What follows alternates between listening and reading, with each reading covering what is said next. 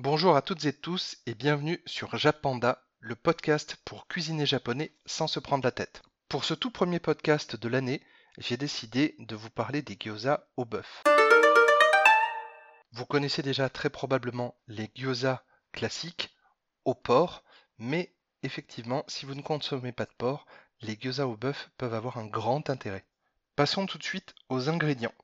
Pour 20 à 25 gyoza, il vous faudra 20 à 25 disques de pâte de gyoza, sachant que vous pouvez tout à fait faire votre pâte à gyoza vous-même. Il y a une recette sur le blog, donc du coup bien jappanda avec 2p.fr et quand vous allez en haut à droite, vous avez euh, la petite loupe qui vous permet de faire une recherche textuelle avec le mot gyoza par exemple et vous allez voir toutes les recettes de gyoza. Ensuite, il vous faudra 150 g de bœuf haché, un blanc de poireau, une gousse d'ail, 3 à 4 cm de gingembre frais, une cuillère à café d'huile de sésame et 2 cuillères à soupe de sauce soja. Pour les étapes, épluchez le gingembre à l'aide d'une petite cuillère. C'est bien plus simple qu'au couteau, croyez-moi, parce que vous allez pouvoir en fait gratter la peau dans toutes les petites aspérités, vu que le gingembre ce n'est pas un, légume qui est tout droit comme un poireau, et du coup ça sera bien plus efficace. Ensuite, épluchez l'ail, râpez l'ail et le gingembre.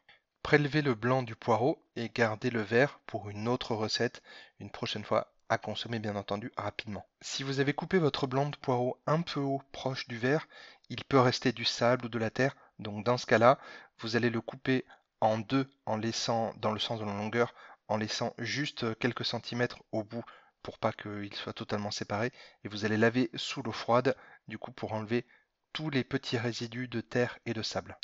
Dans une poêle anti-adhésive à feu moyen, vous allez faire chauffer l'huile de sésame 30 secondes, puis vous allez ajouter l'ail et le gingembre. Dès que l'odeur du gingembre et de l'ail est en train de se faire sentir, ajoutez le poireau et la viande hachée. Ensuite, ajoutez la sauce soja, puis mélangez. Cuire 2 à 3 minutes en remuant régulièrement afin que la viande soit cuite uniformément. Ensuite, on arrive à l'étape du pliage des gyoza.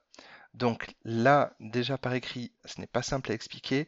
Alors autant par oral, c'est, je pense, mission impossible.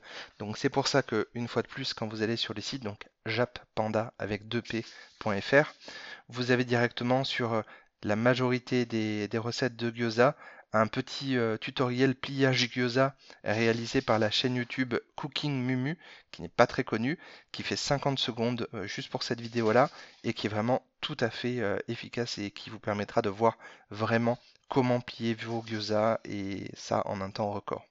En parallèle du pliage des gyoza, vous pouvez mettre une cuillère à soupe d'huile de sésame au fond d'une poêle anti-adhésive avec un couvercle adapté qui ne laissera pas passer l'air et du coup vous vous servez du premier gyoza pour badigeonner en fait le fond de votre poêle avec l'huile de sésame. Après ça, vous allez disposer les gyoza dans la poêle au fur et à mesure en veillant bien que aucun gyoza ne se touche. C'est très important pour la cuisson.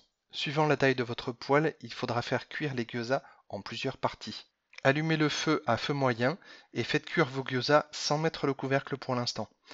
Une fois que l'un des gyoza aura le fond un petit peu doré, grillé, là, à ce moment-là, en fait, vous allez rajouter un tiers d'un verre d'eau de taille moyenne et vous allez couvrir immédiatement avec le couvercle. C'est très important.